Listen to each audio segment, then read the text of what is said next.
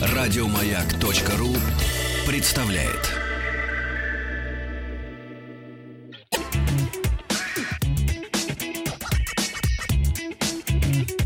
Ассамблея автомобилистов.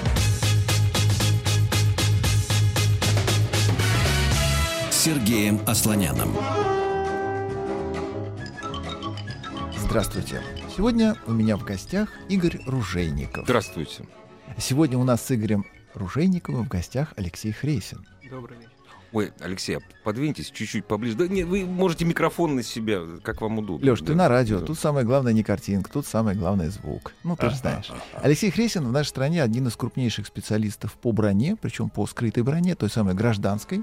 Мы помним о том, как в 90-е годы каждый уважающий себя человек, наживший чуть больше одного миллиона рублей и чуть больше одного вагона врагов, считал необходимым ездить на машине скрытого бронирования, с охраной, но с тех пор у нас очень сильно возросла правовая грамотность населения, поэтому теперь уже мало кто кого отстреливает и взрывает, все в основном друг у друга отжимают, отбирают, перепиливают или перехватывают. Но опять-таки есть еще рейдерские захваты, поэтому такого количества бронеавтомобилей, скрытого бронирования, которое было в 90-х, сейчас уже не столь заметно на наших улицах, и тем не менее Алексею Хресину как носителю уникальных знаний, по сию пору есть чем поделиться, благо спрос на подобную продукцию существует. Но перед тем, как мы перейдем к абсолютно мирному применению, у меня личный вопрос. Недавно по средствам массовой информации нашей страны прошла радостная новость о том, что американцы наконец-то определились с заменой Хаммеру. И в немалой степени это было предопределено попытками найти нормальную тележку, которую можно было бы забронировать. Расскажи нам об этом, Леш. С точностью все наоборот. Бронировали это как раз Хаммер. Хаммер создавался как некая универсальная платформа, которой можно там и вооружение ставить, и людей перевозить, и раненых. Можно было и бронировать. Но когда начались реальные боевые действия в том же Ираке, выяснилось, чтобы соответствовать реалиям современного боя, брони на нее надо навешать столько, что машина просто переставала ехать. В том числе и противоминная защита, которую там И просто некуда привернуть. и противопульные, дополнительные были комплекты выпущены, которые на местах уже в войсках ставились.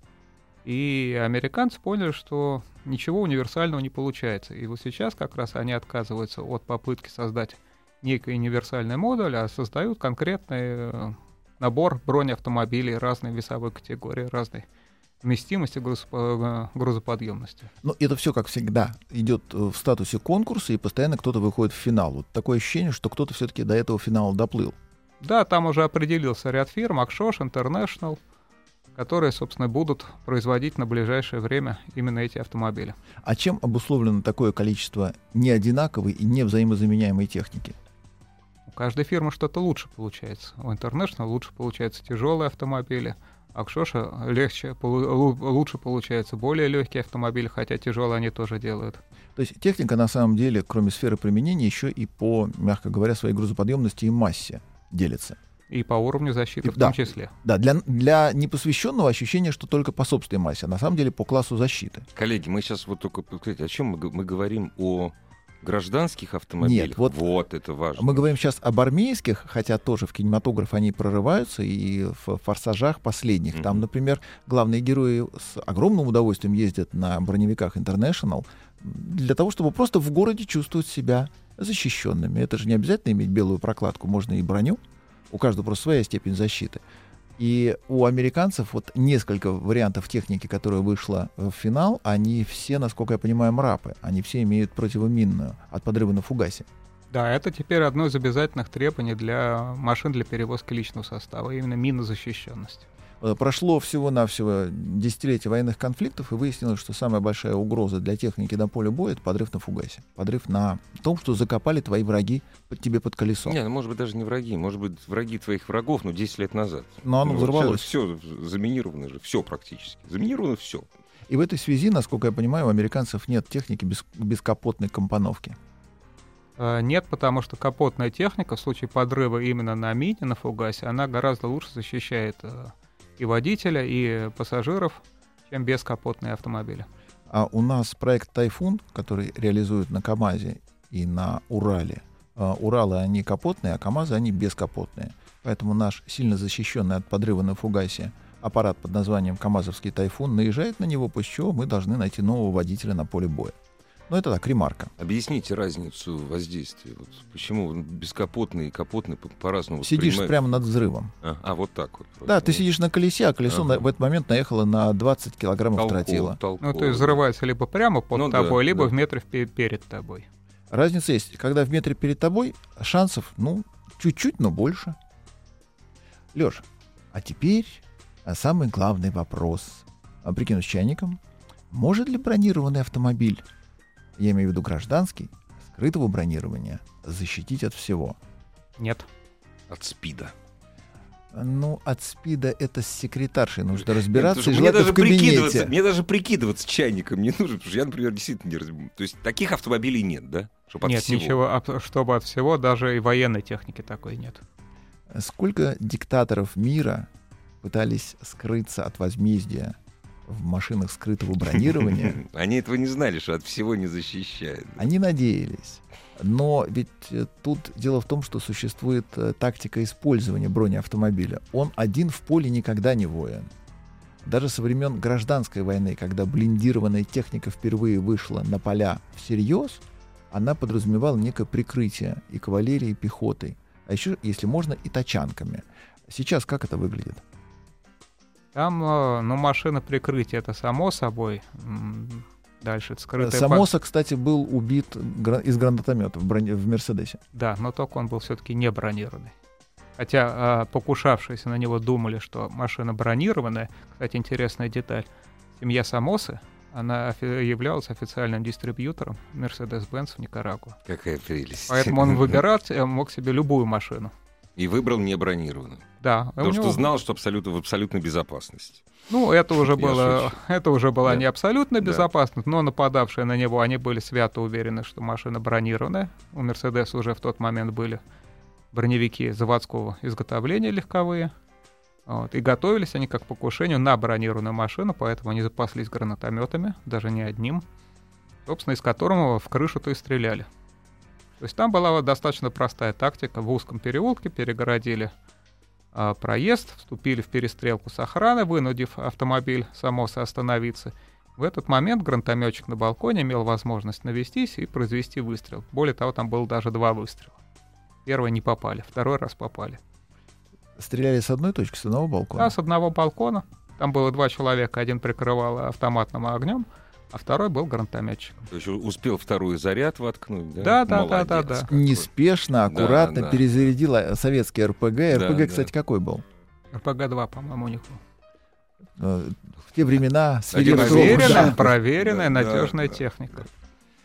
И вот тут как раз разговор идет о э, том самом, что называется тактика использования бронеавтомобиля. Поскольку специалисты знают, что панацеи нет.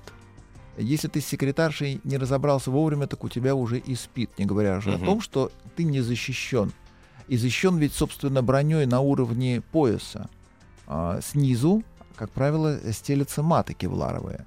И если под эту машину что-то бросить, может произойти тоже большая неприятность. Поэтому задача охраны не подпустить в принципе к объекту никого. Насколько это выполнимо в городе? Ведь эта машина применяется в первую очередь именно в городе, что практически нереально.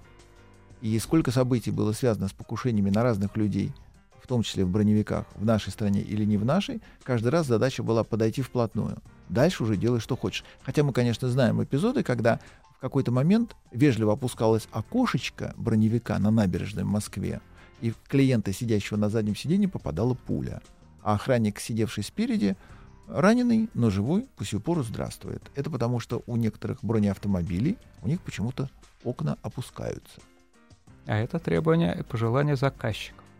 Сами производители, они, конечно, против. Я лично считаю, что тоже опускающееся стекло в автомобиле в бронированном должно быть одно у водителя, чтобы он мог заплатить там либо за проезд, либо открыть э, картой какой-нибудь там шлагбаум, либо еще что-то. Все остальные двери это от лукавого, стекла это от лукавого.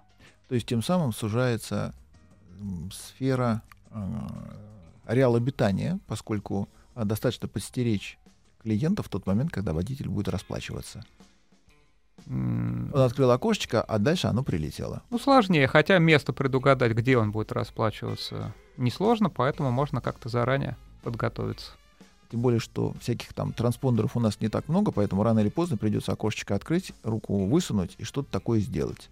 Ну, у человека, у которого есть деньги на бронированный легковой автомобиль, он может транспондеры хоть на почтовый ящик себе повесить. Другое дело, что он иногда ну, приезжает, допустим, в аэропорт. Да, там он не может ничего повесить. Да, тут уж, извините, как бы не его территория, не его... э, Не он диктует правила. А, то есть машина бронированная, которая создает иллюзию защищенности, она уязвима дважды. Первое, она без охраны, мало на что пригодна. А во-вторых, так или иначе, какой-то жизненный сценарий нормального применения в городе так или иначе тебя обезоружит перед нападением. Если нападающие на тебя люди составили себе небольшой труд посмотреть, какова жертва, куда она едет, вообще изучить его манеры и повадки. Ну, собственно, с этого начинается любое покушение, успешное или неуспешное, именно с выявления расписания жертвы и его маршрутов. Но чтобы вот не быть голословным, приведу обратный, обратный пример. Вот мы начали говорить всё про диктаторов да про диктаторов. Есть же и хорошие люди на броневиках. Э, Нет, вот как раз э, есть э, пример, как правильно использовать бронеавтомобиль. То есть, возвращаясь к началу, забронировать ав- автомобиль от любого оружия невозможно, с учетом того, что сейчас как бы в моде э, снайперские винтовки 50-го калибра, это ни много ни мало 12,7 мм. Это то, что в Великую Отечественную у нас называлось противотанковое ружье. Ну, у противотанкового ружья чуть побольше, но были 12,7. То есть понятно, что если пуля такого калибра пробивает танк, то какой автомобиль Она пробивает все. Она пробивает все, да. Вот главное попасть. Мгм.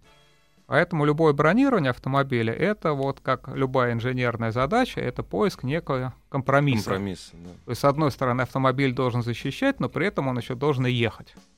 Потому что, ну, да, Черт возьми, вот да, вот это. И вот, вот как раз балансируя вот на этой грани, все производители и как-то пытаются создать что-то новое. Но А. именно поэтому в комплекс безопасных мероприятий наших президентов всегда включена скорость 10 км в час. То есть он должен ехать так быстро, чтобы никто не мог прицелиться. В том числе. Ну, В там том не числе, 200 километров в час. Ну, ладно. Ну, иногда не- 300, иногда 400, в зависимости от того, как позволяет дорога. Ну, тем не менее, Мгм. находятся некие отчаянные парни, которые решают посоревноваться с президентским кортежем. Я проезжал мимо этих очаровательных парней через 15 секунд после этой аварии. Это, это было что? Прости, какую аварию ты ему устроил? А это, это не я, это единственный случай был, когда два идиота на «Жигулях» решили догнать на девятке президентский Это кортеж. под Ельцина, когда они прыгнули? Нет, нет. Тогда это не единственный случай. Потом Нет, у них после это- этого в шкафу срочно нашли беременную жену и Нет, наркотики. Это 2000, это 2000 год, это уже это исполняющий обязанности президента Владимир Путин. Около Вот. Триумфальной арки, на Совершенно. в самом начале. Да. Так и на Тверской были два перца. Другие. Сколько у нас идиотов, а? Нет, теперь, вот, теперь понятно, э, почему так долго, я прошу прощения, так долго держит... э, перекрытый периметр. Да, Потому что все идиоты Уйти могут не закончиться так быстро. ну да. Ну, Так. тоже по-разному бывает. Я один раз ухитрился выехать э, за 5 минут до проезда и проехал от, по всему Мгм. пустому Ленинскому проспекту Ну, через весь приятно. пустой центр. Это приятно. А В конце дистанции у тебя взяли автограф. Нет, нет, нет. Просто надо вот знать щелочки, они перекрыли Мгм. все, но я два раза знал лучше. Ну, ты местный, они все-таки, не забывай, в основном лимитчики.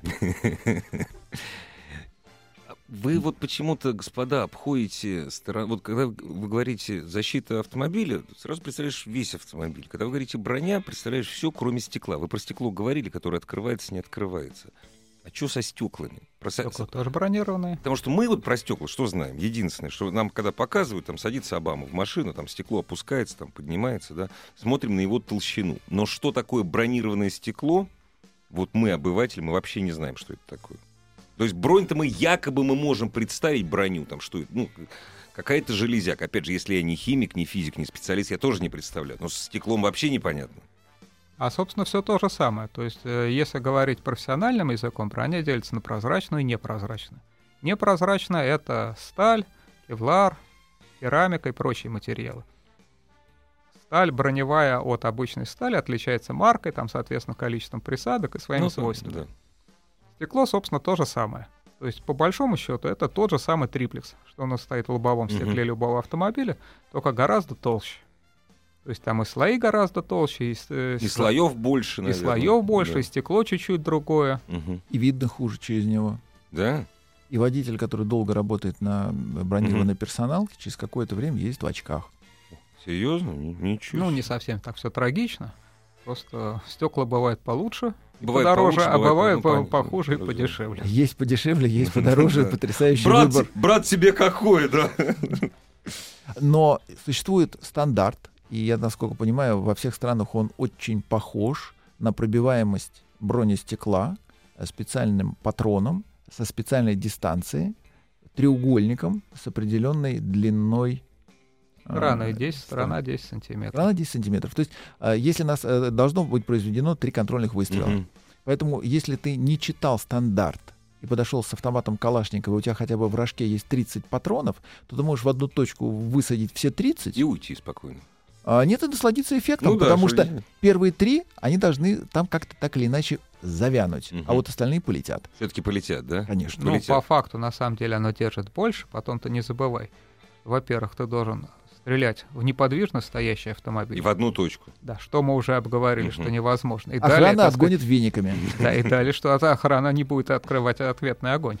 Ну, зависит от того, сколько вас, а, как вы к этому подготовились. Э, Вы пришли туда всерьез и надолго, или у вас какая-нибудь си- сиюминутная заморочка. Прихоть. Да, вам по- это была такая экспресс-методика. Быстро к урне подошел, плюнул мимо и пошел. А Когда стреляли в бронеавтомобиль Шеварднадзе, то точка обстрела была по ходу. То есть машина как раз была взята не сбоку, не с фланга, а непосредственно в лоб. И в этой связи стрелок убрал самую главную неприятность движения по движущемуся объекту, а когда нужно было брать упреждение на гранатомете. Попал. Ну, это был уникальный выстрел. Э, его можно в книгу рекордов Гиннесса явно заносить. То есть надо постараться попасть из э, гранатомета в движущийся автомобиль, никого при этом не убить. Да, э, снайпер был А, настолько... надо попасть, и Б, никого при этом не зачем. Человеколюбивый был снайпер просто.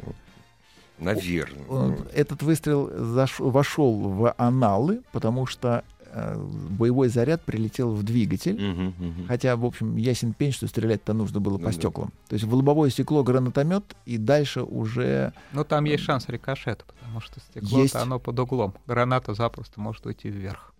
э, не факт, но можно было бы попробовать. Можно. Друзья, вы не пробуйте, пожалуйста. Это вот вас никто вот к этому не подбивает. На это не Все трюки подбивает. выполнены профессионалами, Да, да, не пытайтесь Да, их да, повторить. да, В домашних условиях. А, кстати, а что это за машина была у Шеварнадзе? Мерседес, заводской, Мгм. бронированный. Заводское бронирование. Да. да? И он справился со своей задачей, потому что м, Шварцнадзе остался жив, он, конечно, сильно испугался, машина была обездвижена, но дальше все, на этом покушение закончилось. Мгм. Один выстрел, второго дубля не было. И здесь уже мы не знаем, умысел или нет, снайпер или криво- кривой глаз, кривая рука, но машина свою функцию выполнила. Потому что если бы Шварнадзе ехал на обычном автомобиле, не бронированном, в двигатель как бы прилетело, дальше уже за экипаж да. и население можно было бы, конечно, только свечки ставить. За население всей Грузии. Ну, по крайней мере, за вот Ну этот да. микрокосм, где несколько человек в одной машине ехали по делам. Они бы на этом дела, пожалуй, закончили, во всяком случае, земные. То есть бронеавтомобиль свою функцию выполнил. Да, все вот э, более-менее эм, авторитетные производители бронеавтомобилей, они никогда не пытаются убедить клиентов о том, что как бы наш автомобиль защитит вас от, От лю- всего. от- от всего. Ну, это, потому что когда он один раз хотя бы чуть-чуть не защитит, это гигантские репутационные потери. Ну, это и репутационные потери, это и потери клиента, Ну, потому что живой нет, клиент после, придет и конечно, купит как да, бы следующий. Да, да. Они всегда честно говорят, что ребята, наш, ну там есть разные формулировки. Одна из них звучит, что ребята, мы вам даем второй шанс, Мгм. а более красивая формулировка говорит, ребята, мы вам даем лишние 10 секунд, чтобы у вас было время что-то предпринять, Это что-то, честно. так сказать, что-то сделать. Да. Абсолютно честно. Это как раз вот тот самый компромисс.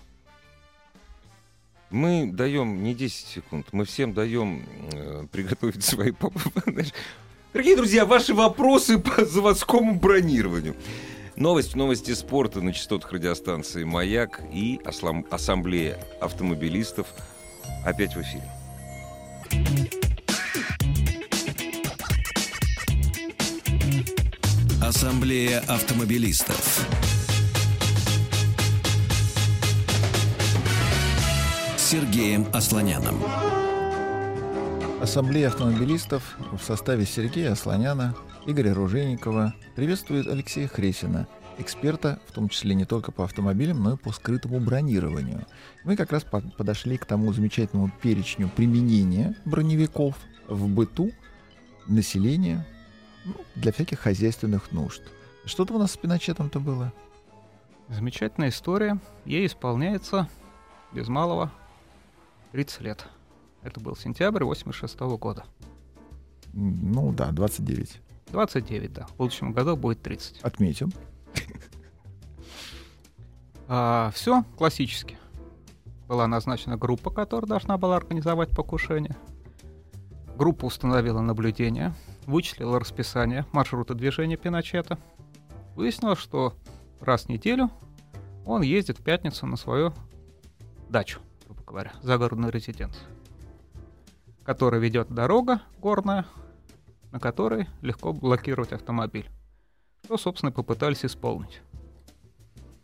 То есть на этой узкой горной дороге, то есть машина Пиночета шла, естественно, в, э, в сопровождении машин охраны. Они подстрелили первую машину, попытались подстрелить последнюю машину. После чего открыли уже огонь по машине Пиночета. У Пиночета был 126-й Мерседес, заводской броневик. Ну вот. И вот в данном как раз это вот классический эталонный способ, как правильно использовать свой второй шанс. Те самые Водитель. 10 секунд, которые были обещаны Да, да, да, рекламным да, да, да, слоганом. да. Водитель Пиночета не растерялся, а огонь был действительно шквальный. То есть стреляли из многих десятков стволов. Более того, по машине Пиночета, так как знали, что она бронированная, стреляли из гранатомета. Водитель э, не растерялся, он начал распихивать э, горящие уже машины охраны и пытаться развернуться. Мгм. По машине начали стрелять из гранатомета, и вот тут, ну, что называется, повезло. Что всем, как известно, э, граната из гранатомета, она не становится на боевой взвод сразу после вылета. Ей нужно пролететь порядка 10 метров, чтобы встать на боевой взвод. Хозяйки на заметку, учтите это. Да, первые, первые 10 метров это просто летящая болванка, инертная, которая при попадании ни во что, пока взрыватель не встанет на боевой взвод, она не взорвется. Это просто тупо летит болванка. И даже попали. Попали в ту самую маленькую форточку на задней двери, перемычечку. А, Задней форточки. вот. Вот. Но граната не успела встать на боевой взвод, и поэтому просто хорошая прилетела болванка. Там осталась хорошая отметина, которую на следующий день Пиночет показывал на пресс-конференции. Так как э, это Южная Америка, Санта-Мария! да, население религиозное, показывая на отметины от пуль на своем броневике, он сказал, что вы видите, отметины от пуль, они выглядят как очертания Девы Марии. Это Дева Мария меня спасла. РПЦ на заметку. Что же еще мог бы сказать м, диктатор? Да у него других вариантов не было. Абсолютно. Но, Но- он знает, чем его народ-то дышит. Ну да. да, Поэтому да. он, как по писанному, говорил. Но здесь, как всегда, 50 на 50. Есть везение, а есть профессионализм, в том числе охраны. И водитель, разворачиваясь, будучи человеком явно стрелянным, у которого нервы из канатов абсолютно армированных, Точно. он очень четко понимал свой маневр. Он не просто вслепую пытался э, забодать другие машины, он именно маневрировал и в том числе понимал, откуда может быть произведен выстрел из гранатомета. Так а, после этого он дал по газам и Он э, уехал, сумел да, развернуться, под развернуться. огнем и, И- уйти из-под обстрела. А оставив как бы охрану отстреливаться от Ну да, нападавших. да. При том, что, скорее всего, он получил несколько еще и по колесам выстрелов. И тем не менее машина все-таки имеет всегда защиту. И даже если воздух вышел, там А же вот оба раска- дополнительные. Расскажите об этом. Вот расскажите, как, защи- вот как защищены колеса автомобиля? Да, со стеклами мы разобрались. Да. Колесами. Самый классический вариант это внутри колеса смонтирован некий жесткий обод, который, если из колеса выходит воздух, машина катится просто вот на этом ободе. Она присаживается, там обычно Ну да. очень небольшой зазор, а там порядка, может быть, двух сантиметров, поэтому она просто становится на 2 сантиметра ниже. Она становится тряской, ну, да, едет. да, как телега, Ну да, но зато она едет. Но это специальная резина и специальный диск, который не Мгм. дает соскочить с обода резине. Мгм, мгм. Нет, вот э, в данном случае вот схема с этим бандажом, это как раз применяется на обычных колесах. Они Есть об- еще специализированная резина, Но уже, как правило, со- совмещено одно с другим. Бандаж внутри и диск, э, который держит Ну там шину. резина, она не соскакивает, там она ложится просто на обод, и она вообще не соскакивает. А Ну, что за что за игрушки с подкачкой там э, или это все мертвому припарке? БРДМ 2. Ну, Вот я вот, БТР вот- вот я 80, вот это вот ГАЗ-66. вспоминаю. Не-не-не-не, на, На этих РКБ машинах на не это не делают. используется. Там есть, э, если уж мы говорим про подкачку, там по желанию клиента а, ставится система, которая создает в салоне избыточное давление. Ну, потому что салон в любом случае не герметичен в той или иной Ну степени. да, да. То есть что защищает от всяких там гранат со слезоточивым газом, от э, дымовых завес и Химзащита. прочее, прочее. То есть в, балло, в багажнике стоит баллон с кислородом, Мгм. рассчитан на достаточно небольшое время. Ну что, опять-таки, на те самые, ну, не 10 секунд. Да, ну, да, да, да. Ну, там на 2 уйти- минуты, уйти где-то примерно из, на 2 да. минуты Ага, да, ага. воздуха. Подкачка есть, но это подкачка клиента, а Да, не шин. Да, Ну, чтобы в последний момент жизни, если что, он хлебнул свежего воздуха. веселящего газа. А, Чистый кислород. Да, чистый кислород тоже хорошо. Леш, броневики бывают заводские, бывают не заводские. Вот, например, Пиночет выкрутился благодаря тому, что у него была машина, в том числе заводского бронирования. На наш рынок в начале 90-х пришли все, начиная там от Агары Хеса, Ахляйтера, Карата Дюшатле и всех остальных фирм. А теперь на смену им пришло очень много наших выпускников из соцлагеря. Как в целом выглядит, во-первых, рынок, а во-вторых, э, разница по бронированию? Ведь Если- в динамике развивается и то, и другое. А, ну да, это вечная война брони и снаряда. Но На в данном самом- случае, причем легальной фирмы и ателье. По большому счету, по уровню бронирования, а, автомобиль заводского бронирования и не заводского, они не отличаются. Там никаких э, хитрых секретов нет. Там применяется вся та же шведская сталь, немецкое стекло бронированное, все примерно то же самое. Но, как известно, дьявол кроется в деталях. Иначе это был хорошо, это был 86 год. Электроники в машинах, можно сказать, что не было. Того, что 26-го, кроме АБС, и то такого, и, и механического впрыска, больше ничего и не было. Сейчас э, основная разница, как раз вот возвращаясь к тому, что автомобиль, кроме того, что защищать, он еще должен оставаться автомобилем, он должен ехать. Сейчас все кроется, все нюансы находятся в настройках всей управляющей электроники. Потому что после бронирования вес машины возрастает многократно. Ну, грубо говоря, чтобы представить вес бронированного S-класса Мерседеса, э, это как вес обычного не бронированного, и плюс к нему на крышу поставили E-класс. Ну, прекрасно. Ну, то есть Прекрасно, примерно 2 да, тонны да. сверху. Мгм. Соответственно, возрастают нагрузки на подвеску, На всю. на тормоза. И только крупный автоконцерн в состоянии адаптировать все свои вспомогательные электронные системы под возросший вес машины. В том числе, кстати, так сказать, и с точки зрения безопасности. То есть заводской броневик, он еще при столкновениях, он себя ведет правильно, складывается в нужных местах и защищает просто от бана- в банальных ДТП. Эти тесты проводятся, эти броневики бьют, и получают соответствующие сертификаты. Был у нас на Кутузовском проспекте вариант столкновения, когда Камри и Таха. А Таха был бронированный. От Мгм. Камри остались ровно четыре колеса. Краш-тест был наживую проведен. Погибла семья. Это было в те времена, когда дорожный патруль показывал нам по вечерам, кто именно сегодня не вернулся домой. Ну, я бы не завидовал пассажирам Таха, потому что, ну, ты представляешь, если на танке въехать в бетонную стену, ты думаешь, тебе внутри ничего не будет? Ездил я на танке по бетонным стенам, мне не понравилось. Все то же самое. То есть, так как энергия не гасится, то корпус остается целым, а все, что внутри, оно начинает лететь по направлению движения. С той скоростью, с которой ты ехал перед этим. Леш, э, сколько заводского бронирования, сколько фирм к этому пришли на сегодняшний день?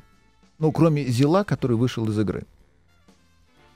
По большому счету, Мерседес раз, Mercedes раз, BMW два, Audi три. И, Да- то с, даже ог- Audi? и то с оговорками. Это как? Это касается и Мерседеса, и BMW, и Audi. Не все модели имеют а, заводское бронирование. Как правило, а, топовые машины представительского класса, они бронируются именно самим заводом. Мгм, мгм. Машины бизнес-класса э, это как раз из расчета на рынок э, южноамериканских стран. Где широко распространен гоп-стоп, и, но ничего у них тяжелее пистолетов нет. То есть это машина, ко- да, это машина, которая защищает от пистолетного огня. Не более того. Их покупают. Ну, все мы смотрели фильм «Гнев». Да. Вот как раз тот самый случай. То есть это на случай уличного бандитизма машина. То есть их покупают бизнесмены, политики, чтобы возить своих детей в школу, жену в магазины. Но от Калашникова эти машины, они никакой защиты не представляют. Не имеют. BMW к этой теме подключилась не так давно. Audi начала заявлять броню еще с момента э, 44-го кузова, когда у них сотка пошла. И тогда они, собственно, у них была заявка на то, что они наконец-то в представительском классе, то есть машина учителя стала машиной бизнесмена, когда они нашли стороннюю организацию, забронировавшую это транспортное средство. Хотя я, например, в Москве видел первый гольф в броне, это была инкассаторская машина, но скрытого ехал, бронирования. низко-низко ехал. Ее привезли хранить в нашу страну. модно. Да-да-да. Заниженный. А э, BMW пришла на этот рынок э, до Audi или после? BMW на самом деле э, заводскую броню еще имели знаменитые акулы. О как. Ну, а Мерседесы начали этим заниматься еще до войны. Ну, Мерседесы начали заниматься этим еще 20-е годы. Машина японского императора, которая стоит, собственно, сейчас в музее компании Mercedes-Benz. То есть это еще 20-е годы. Потом, естественно, а, Нацистская 30-е, Германия. 30-е да. Ну, годы, понятно. да, хотя никто не любит вспоминать этот период, но вернулись к изготовлению заводских броневиков, начиная с легендарного сотого кузова. С 600 тот, Мгм, который классический Класси- 600 Классический 600. Причем э, бронирование э, появилось впервые на машине, которую готовили к визиту, визиту королевы Елизаветы в Германию. А так как за прошедшие там 30 лет с военных времен опыт по... утратился, вот, а Мерседес э, привлекал специалистов, которые занимались э, банковскими сейфами. Они вот разрабатывали двери, разрабатывали там системы подъема стекол. То есть такая была комплексная работа. Случайно поставили кодовый замок. На королеву. Да. Кстати, когда немцы до Мерседеса сделали свой э, первый для императора японского автомобиль бронированный, э, злую шутку именно эта технология сыграла впоследствии, потому что немцы предвидели сценарий использования этой машины, когда вся нация падает ниц, Мгм. и поэтому оттуда у них пошла очень смешная и достаточно порочная практика бронированных кабриолетов. Ой, прелесть как. Подразумевалось, что хорошо, да. население лежит на четвереньках, и поэтому даже тот, кто будет кидать гранату, сделает это из положения лежа и промахнется.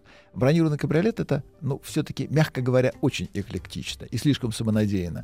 А после чего у них появились бронемашины вермахта, вторгшиеся в нашу страну, имеющие броню как раз от пехотинца, окапывающегося, Да, да, да. но не от русского героя, вставшего в полный рост и пятнувшего гранату Или- через крышу. Или залезшего на дерево. А мы потом, Да. у нас был БА-152, который тоже не имел Такой же, крыши, да. и у американцев был скаут точно такой же, поскольку всем казалось, что люди ползают по земле, а сверху ничего не прилетает.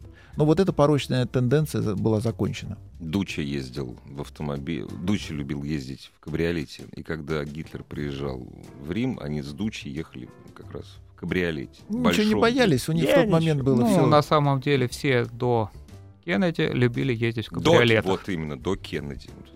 У Да. Гитлера, собственно, точно так же были как бы бронированные кабриолеты. И только Иосиф Сталин никогда не ездил по городу в кабриолете. Хотя Именно тоже, поэтому он помер естественной смертью. Да. Дорогие друзья, прервемся совсем ненадолго, вернемся к нашему разговору через несколько секунд.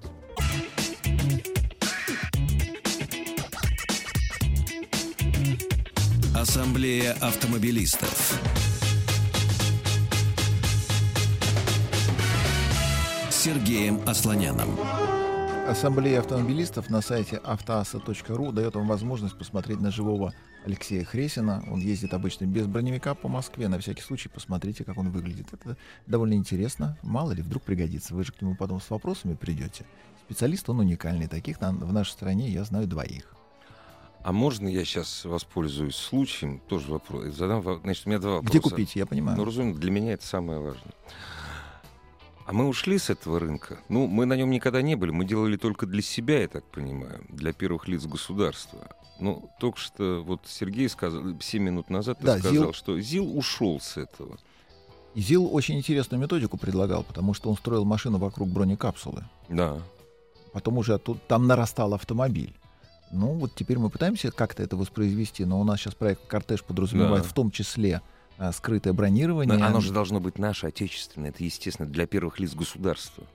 Там много нюансов с проектом «Кортеж». Ну да. К сожалению, все те тайны, которые я знаю, они не позволяют э, широкой огласке Ну быть да, ну преданными и не, надо, и, абсолютно. и не надо.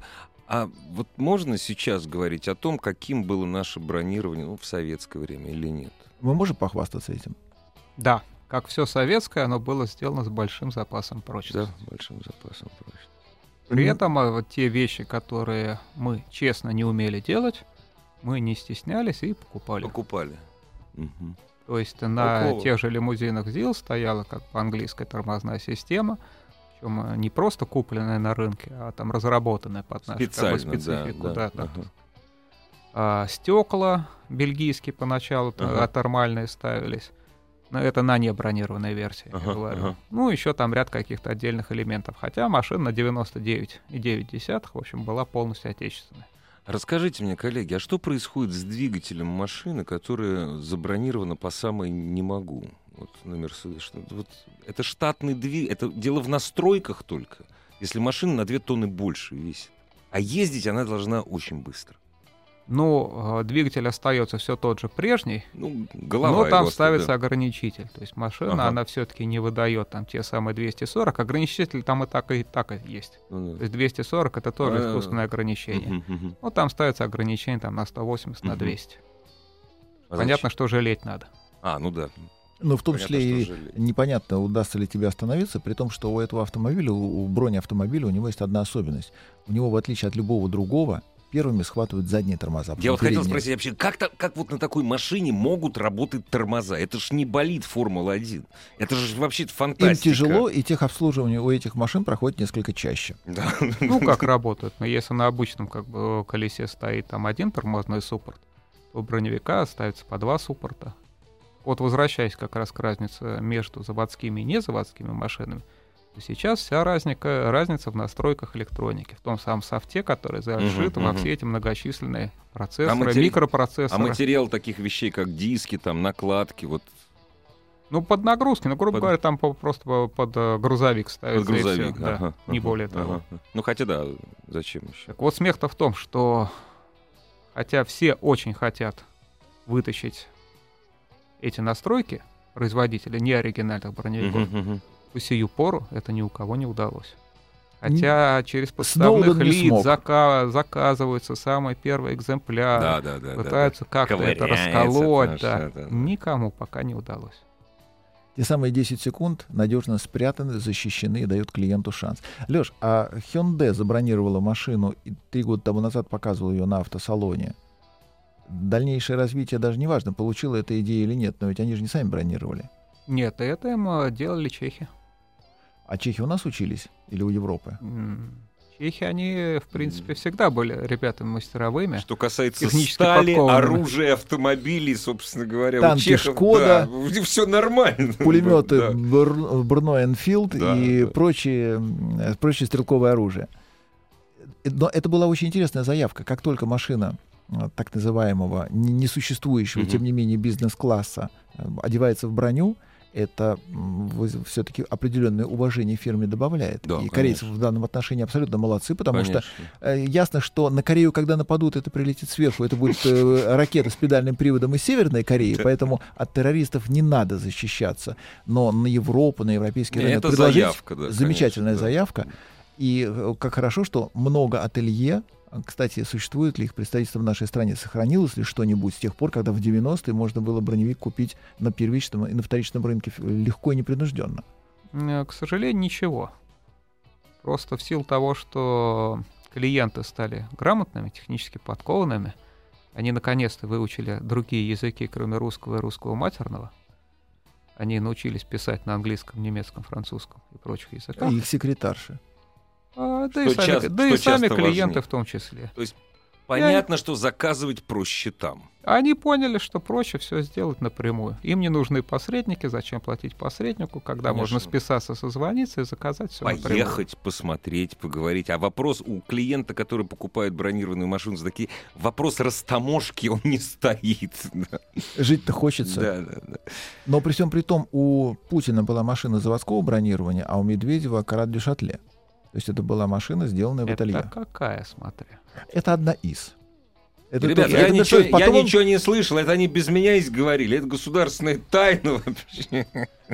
Потом он пересел на BMW на X5. Нет, та машина, которая была на инаугурации, это, да, действительно был Карат Шатле. Просто в тот момент бронированного Пульмана еще не существовало. А Но сейчас через полгода появился точно такой же автомобиль, только заводского изготовления. Каратовская машина уступает или нет? Город вычистили, потому что боялись, что уступает на инаугурации. С точки зрения, ну, это один из элементов. Она действительно уступает, но она уступает в силу своих эксплуатационных характеристик, не с точки зрения защиты. Ну, потому что Карат все-таки он очень неплохо работает в этой теме. И мы спокойны за наших лидеров. Карат это ателье? А, Да, э, Карат, Дешатле. Мгм. Дюшатле это тоже, то есть это имена прославленных ателье. Это бельгийская фирма. А, Как, как Карат из- Дюшатле. да. Я не буду заказывать. это На одном дыхании произносится, Все поскольку... деньги на джет угрохал, поэтому... Да, это из двух слов одно название фирмы, оно раньше даже имело представительство в Москве. Ну а сейчас вот по этим причинам оно, в общем не нужно. Но у них первые лица заказывают, и поэтому зачем иметь офис здесь, когда так или иначе позвонит главное управление и скажет, сделайте, пожалуйста, и сейчас сделают. сами привезем, все сделаем. И, кстати, э, каратовские машины превосходят по роскоши убранства а, заводские Мерседесы. Алексей Хрисин. Спорный вопрос. Спорный. Договорим в следующий раз. Спасибо. Спасибо, Алексей. Еще больше подкастов на радиомаяк.ру.